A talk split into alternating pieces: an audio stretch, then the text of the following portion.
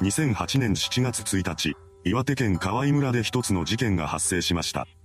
この事件は現在に至るまで未解決であり、多くの謎が残されたままです。今回はそうした謎に迫っていきます。2008年7月1日、岩手県河合村を流れる川の中で女性の遺体が発見されました。その遺体の正体は当時17歳の少女佐藤小さんだということが判明します。司法解剖の結果、佐藤さんの死因は何者かに首を絞められたことによる窒息死であることが明らかになりました。事件発覚の3日前、佐藤さんは知人の小原克之という男に電話で呼び出されていたそうです。そこで二人の間に何があったのかはわかりませんが、この小原という男は遺体発見翌日の7月2日に自決を匂わせるような連絡を家族や恋人などの周辺者に入れています。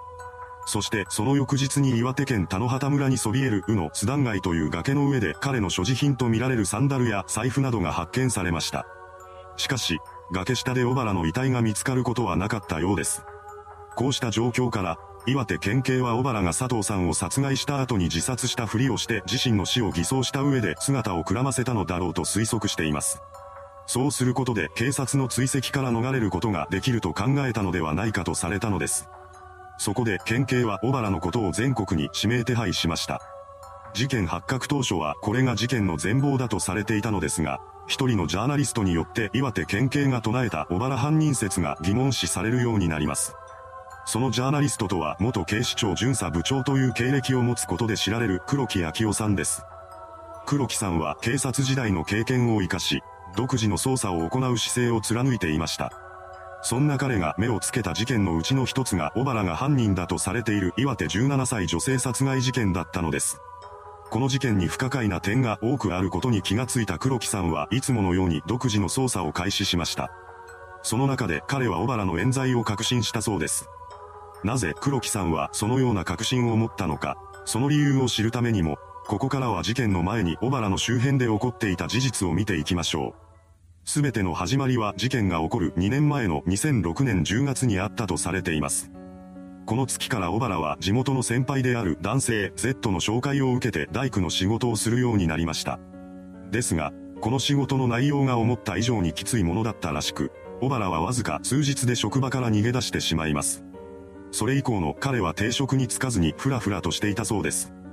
2007年2月のある日には友人の A と共にゲームセンターを訪れていました。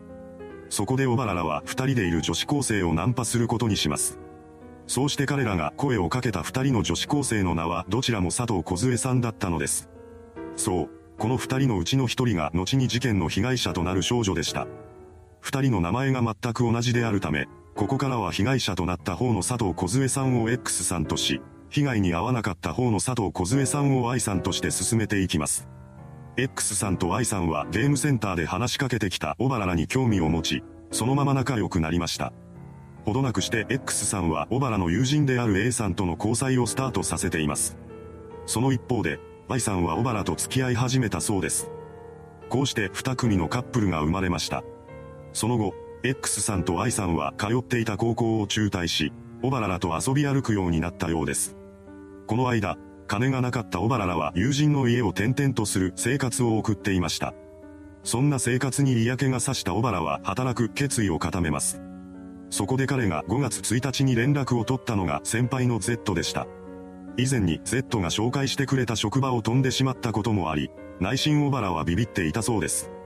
それもそのはず、Z は地元でも札付きの悪として知られている怖い先輩でした。小原は恐る恐る Z との連絡を取ります。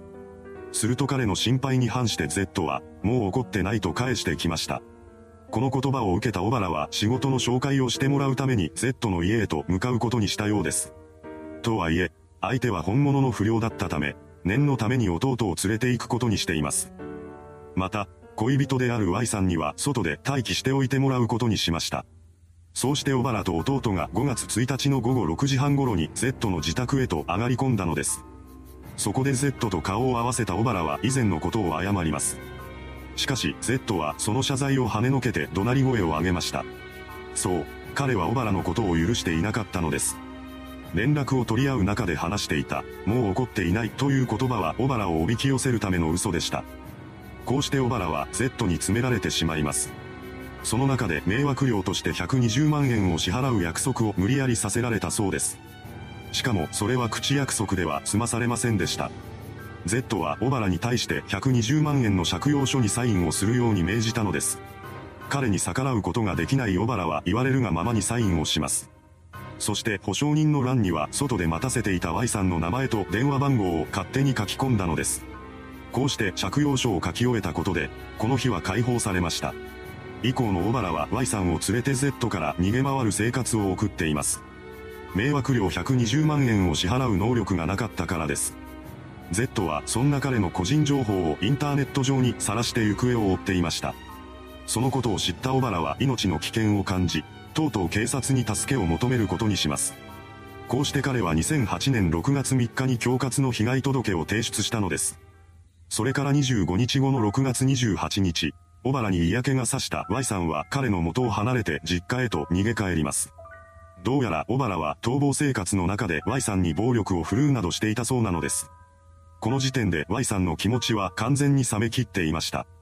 その後、小原は電話を通じて Y さんに戻ってきてほしいと話すのですが、彼女が耳を傾けることはなかったようです。そうすると、なぜか彼は同じ日の午後10時頃に Y さんと同姓同名の X さんに電話をかけています。以前に X さんは小原の友人である A と付き合っていましたが、この時にはすでに別れていました。そのため小原からの連絡に対しては怪げそうな顔をしていたそうです。小原からの連絡の内容は、恋の悩みで相談したいので今から会いたいというものでした。X さんは嫌々ながらも午後10時20分頃に指定されたコンビニへと向かいます。それから10分後の午後10時30分頃、Y さんに X さんからの電話がかかってきました。そこで X さんは Y さんに対して、小原とやり直すつもりはあるのかなどと問いかけてきたそうです。通話を終えてからも X さんと Y さんとの間ではメールのやり取りが続いていたみたいなのですが、6月29日午前0時30分頃のメールを最後にして連絡が途絶えてしまいました。午前9時頃、小原が一人で岩手県田野畑村に立つ弟夫婦の家を訪ねてきます。この時、彼は右手に大怪我を負っていたらしく、病院で処置を施されることになりました。そうして治療を終えた小原は弟夫婦の家に戻っていきます。それから家族に対して、Z から恐喝されているとして警察に提出した被害届を取り下げたいと言い出しました。この言葉を聞いた彼の父親は警察署に電話してその旨を話すのですが、応対した警察職員は、あと数日で逮捕できるとして被害届の取り下げを拒否しています。連絡が途絶えていた X さんが考察隊となって発見されたのはこの翌日のことでした。遺体発見と同じ日の午後8時半過ぎ、小原が車で電柱に突っ込むという単独事故を起こしてしまいます。彼は事故現場を通りかかった男性に助け出され、そのまま実家に送ってもらうことになりました。この道中、小原は次のような言葉を口にしていたそうです。俺はもうおしまいだ。死ぬしかない。この日、小原は送ってもらった先の実家で休んでいました。しかし、その翌日の7月2日午前7時40分頃に彼は何も言わずに一人で実家を出て行きます。その後、小原は自殺の名所である、宇の巣断街に向かい、自殺をほのめかすようなメールを周辺者に送りつけました。それを最後にして彼は消息を絶ったのです。翌日の7月3日に崖の上で小原の所持品が見つかったものの、崖下で遺体が発見されることはありませんでした。この状況を前にした岩手県警は小原を X さん殺害の犯人と断定し、7月29日に彼のことを全国に指名手配したのです。今年でそれから14年が経過しましたが、今でも小原の行方は分かっていません。これがより詳しい事件の全貌でした。この事実を知った黒木さんが小原の冤罪を確信した理由は一体何だったのでしょうか。最も大きな理由は X さんの死亡推定時刻にアリバイがあったということです。司法解剖によって X さんが殺害されたのは6月30日から7月1日にかけてのどこかだと推定されています。ですが、この時間に小原は弟夫婦の家を訪れていたのです。さらに、当時の彼は右手に大怪我を負っていたため、相手を窒息死させるほどの力で首を絞めることも不可能だとされました。こうした事実から黒木さんは真犯人の存在を疑うようになったのです。確かに、これらの情報を見ていくと、小原による犯行ではなかったように思えてきます。では、一体なぜ警察は小原が犯人であるという姿勢を崩そうとしないのでしょうかこのことについて黒木さんは次のように語っています。ウのスダン街にはサンダル、財布、免許証が残されていて、一見飛び降り自殺に見えるが、警察はこれを偽装と見ている。飛び降りていないとすれば、小原は誰かに連れ去られ、殺されたのではないか。諏訪市では逃走できないし、交通機関もない場所である。この殺人事件は、小原の先輩 Z の恐喝事件に端を発しているのは明らかであるのに、警察は捜査を怠っている。きちんと捜査をしていれば、佐藤小さんの殺害を防げた可能性がある。これが発覚すれば、県警にとって大変なダメージになるわけだ。だから組織的に隠さなければいけなくなった。これが黒木さんの主張でした。本件の真相として有力視されている説の中に次のようなものがあります。まず最初に裏社会の人間との間でトラブルになった小原が命を狙われた。そんな中で彼と共に被害を申告した Y さんと同姓同名だった X さんが人違いで人質に取られてしまう。明日までに被害届を取り下げないと彼女を殺害する。こうした言葉に焦った小原は相手の怒りを鎮めるために被害届を取り下げようとするが、それは警察によって拒否されてしまった。そして指定されていた期限を迎えてしまい、X さんは Y さんだと勘違いされたまま殺害され、小原もその犯人に見せかける形で殺害された。この説が真実だとするのであれば、事件の前後で起こっていた事実や黒木さんの推測とも矛盾しません。真相を明らかにするため、黒木さんはそれからも独自の捜査を進めていきます。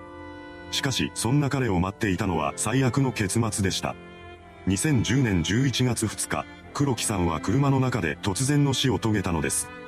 警察の捜査を経て練炭自殺だと断定されました。こうして一人戦い続けたジャーナリストによる捜査も終わりを迎えたのです。